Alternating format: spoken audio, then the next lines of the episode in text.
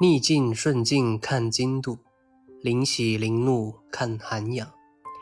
成熟饱满的谷子总是低着头，越是真正有内涵和能力的人，越是低调、沉着、安静从容。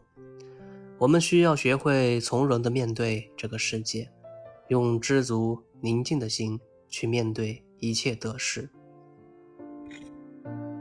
在听弘一法师讲佛的时候，一位居士问：“如何能平复心中的怒气？”大师寥寥数语，点化的恰到好处：“逆境顺境看精度，临喜临怒看涵养。持身功类聪明睿智，守之以愚；道德隆重，守之以谦。”大师的点化让居士深知喜怒哀乐。原来是由自己的心情而定的。快乐的门只为聪明的人打开，心中充满怒气和疑惑，则永远无法获得真正的快乐。有一位小和尚总是愤愤不平：为什么师傅总是喜欢偏袒其他师兄弟，而将我放在一边不管呢？天长日久，小和尚开始过得不快乐。而且做什么事情总是失衡，不是说这个不是，就是埋怨那个不是。师傅知道之后找到了他，给他讲了下面这个故事：从前有一个叫不平衡的国家，在这个国家里，所有的人都有一个特性，就是丧失了平衡感，不仅走路不能平衡，而且心态也是失衡的，所以。人与人相处时，天平总是会倾斜，矛盾不断。国王很苦恼，但是始终没有办法解决这些问题，只得整天忙着去处理那些失衡的事件。不平衡国的国王在选举时有一个传统，在大选之日，人们会在悬崖中间搭起钢索，只要能走过钢索的人都可以成为国王的候选人。每当赶上大选，国内的人都紧张的要命，因为按照规定，每一个城市都要选出一个代表来参加大选。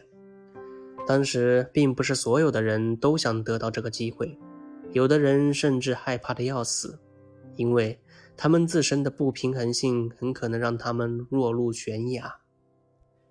规定的日期快到了，其他城镇都按时派出了代表，但是。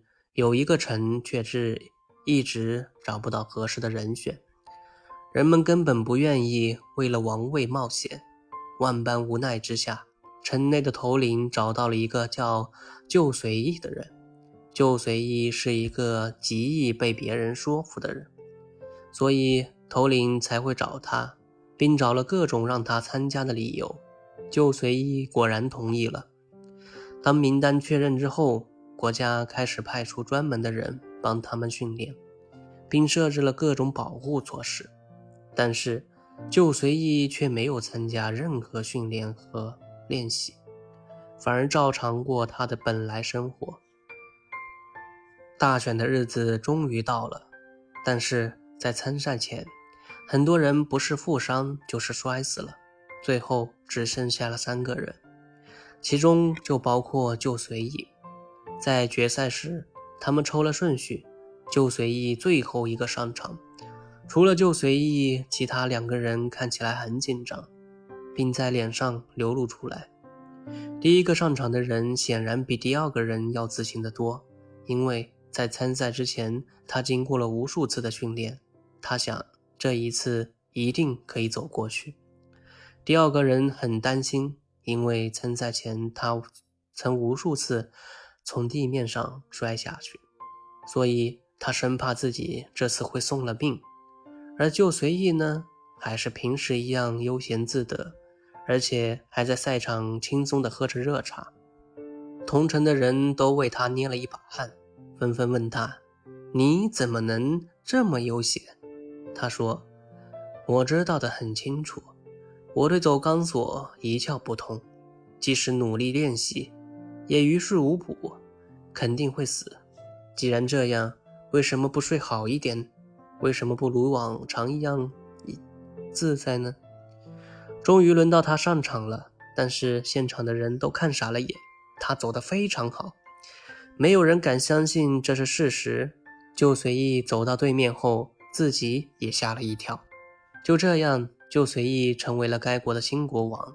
事后，很多人向他讨教秘诀。他说：“其实随意就行了啊。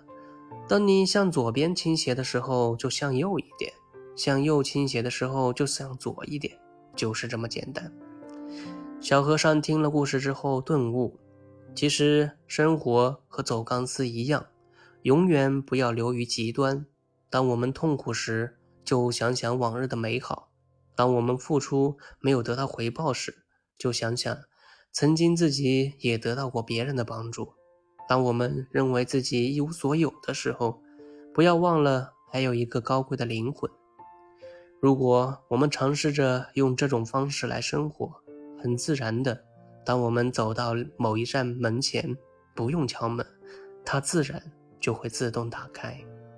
好的，祝大家接下来一切顺利，晚安。